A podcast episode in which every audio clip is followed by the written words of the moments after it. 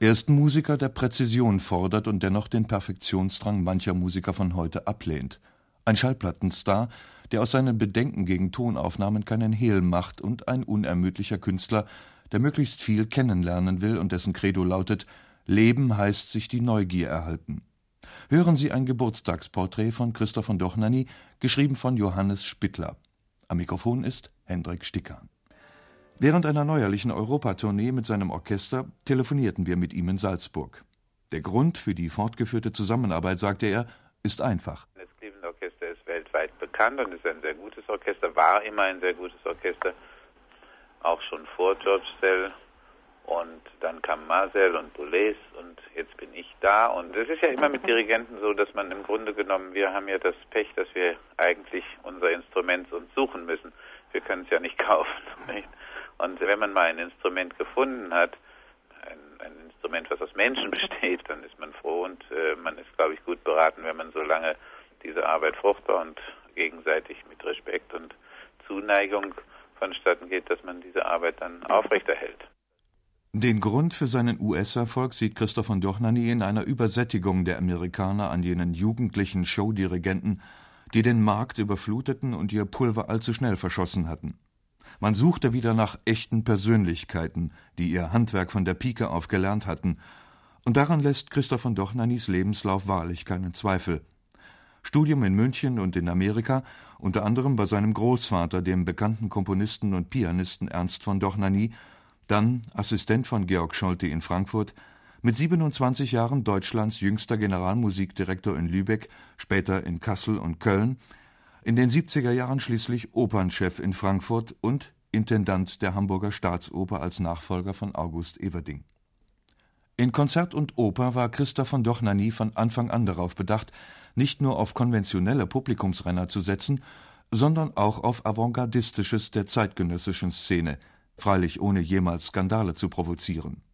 Sein Credo war stets das der größtmöglichen Offenheit und der Notwendigkeit, sich auch mit Werken auseinanderzusetzen, die das Publikum oder auch ihn selbst nicht unmittelbar ansprechen.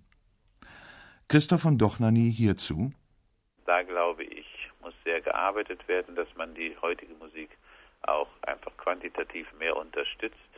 Also ich habe immer den Vorschlag gemacht, dass man vielleicht die moderne Musik, soweit es die Verlage angeht, billiger macht und die alte Musik mit einer Luxussteuer besteuert, dass man also dem Publikum, was nun Mozart, Schubert und Beethoven ja unbedingt hören will, was auch schön ist, dass es hören will, dass man diese Komponisten vielleicht mit einem Prozent belastet und äh, dieses Geld, was man dadurch mehr einnimmt, der modernen Musik zukommen lässt, dann könnte man vielleicht diese ungeheure Kluft, die zwischen Publikum und heutiger Musik besteht, schließen, indem man einfach mehr Chancen hat, Musik von heute aufzuführen.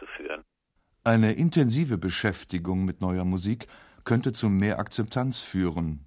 Dieser Prozess erfuhr der Dirigent schon auch bei den etablierten Komponisten. Dennoch wurde Christoph von Dochnany dabei nicht recht glücklich.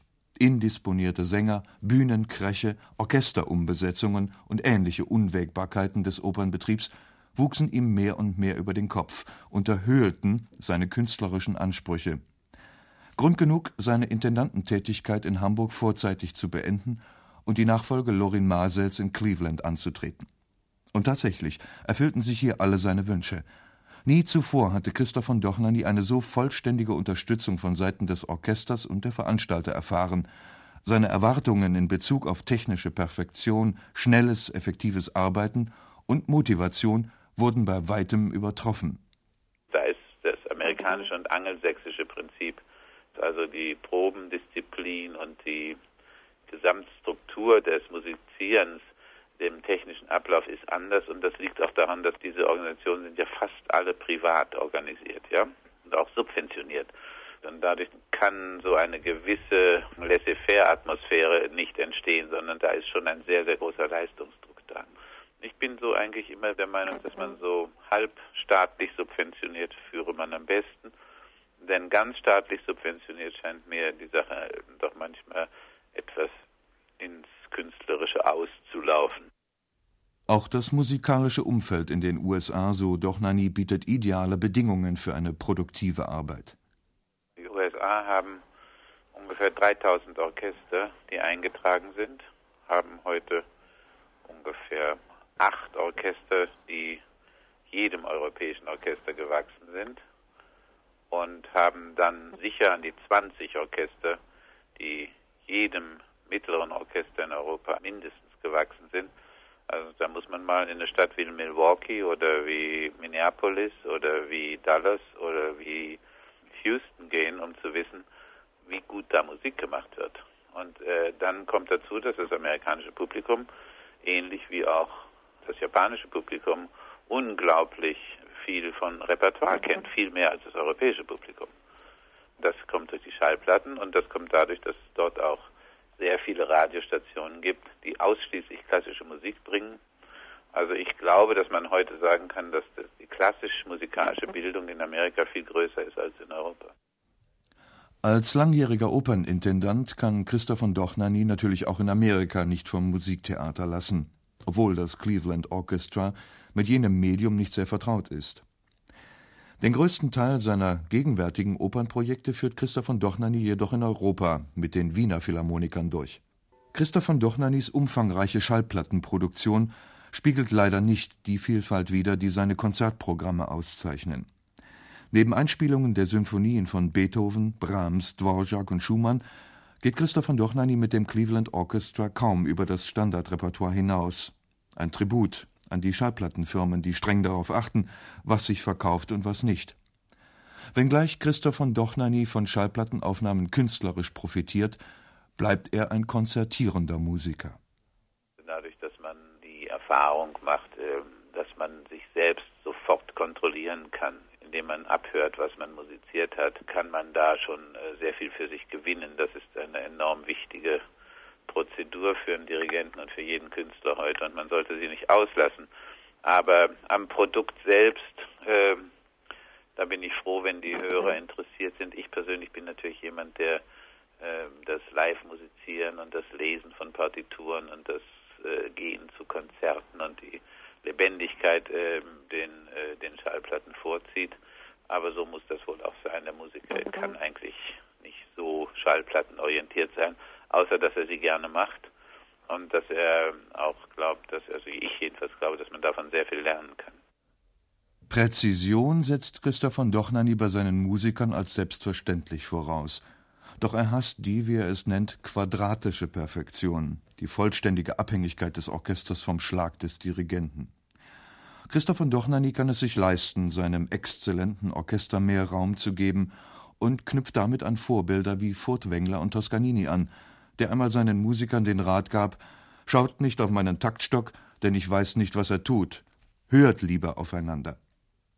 Die Qualität und Lebendigkeit von so herausragenden Einspielungen beruht daher wohl nicht unwesentlich auf jener gewissen Eigenständigkeit des Orchesterklangs. Dirigent und Orchester als Interpretenkollektiv gewinnen dadurch mehr an Gewicht als noch zu Zeiten des berühmten George Sell, der das Cleveland Orchestra jahrzehntelang auf die Devise der Komponist hat immer recht einschwor. Christoph von Dochnany plädiert für eine weniger strenge Auslegung dieser Prämisse. Ebenso lehnt er eine allzu große Fixierung auf historische Klangprinzipien ab. Das Problem ist manchmal zurzeit, dass Menschen versuchen, die klassische Musik so aufzuführen, wie sie vielleicht mal geklungen hat, wobei das noch sehr fragwürdig ist, indem man also ausschließlich mit alten Instrumenten arbeitet oder so, und dann aber vielleicht nicht beachtet, dass man in anderen Sälen gearbeitet hat, damals, dass man andere Ohren traf mit seiner Musik, dass die Menschen sich eben doch geändert haben. Da wird es eben dann plötzlich historisierend und dann hat es einen intellektuellen Wert und ist auch sehr interessant und für Musiker besonders interessant. Aber es ist vielleicht eben kein wirklich emotional mehr involvierendes Element drin. Wir müssen äh, die Musik der vergangenen Jahrhunderte sicherlich durch die Augen, Ohren und Empfindungen unserer Zeit sehen und interpretieren. Und wenn wir mutig genug sind und vernünftig genug sind, die klassische Musik nicht nur aus ihrer Zeit heraus zu empfinden, sondern aus unserer Zeit heraus zu empfinden, ähm, dann sehe ich äh, natürlich eine große Zukunft auch für die klassische Musik.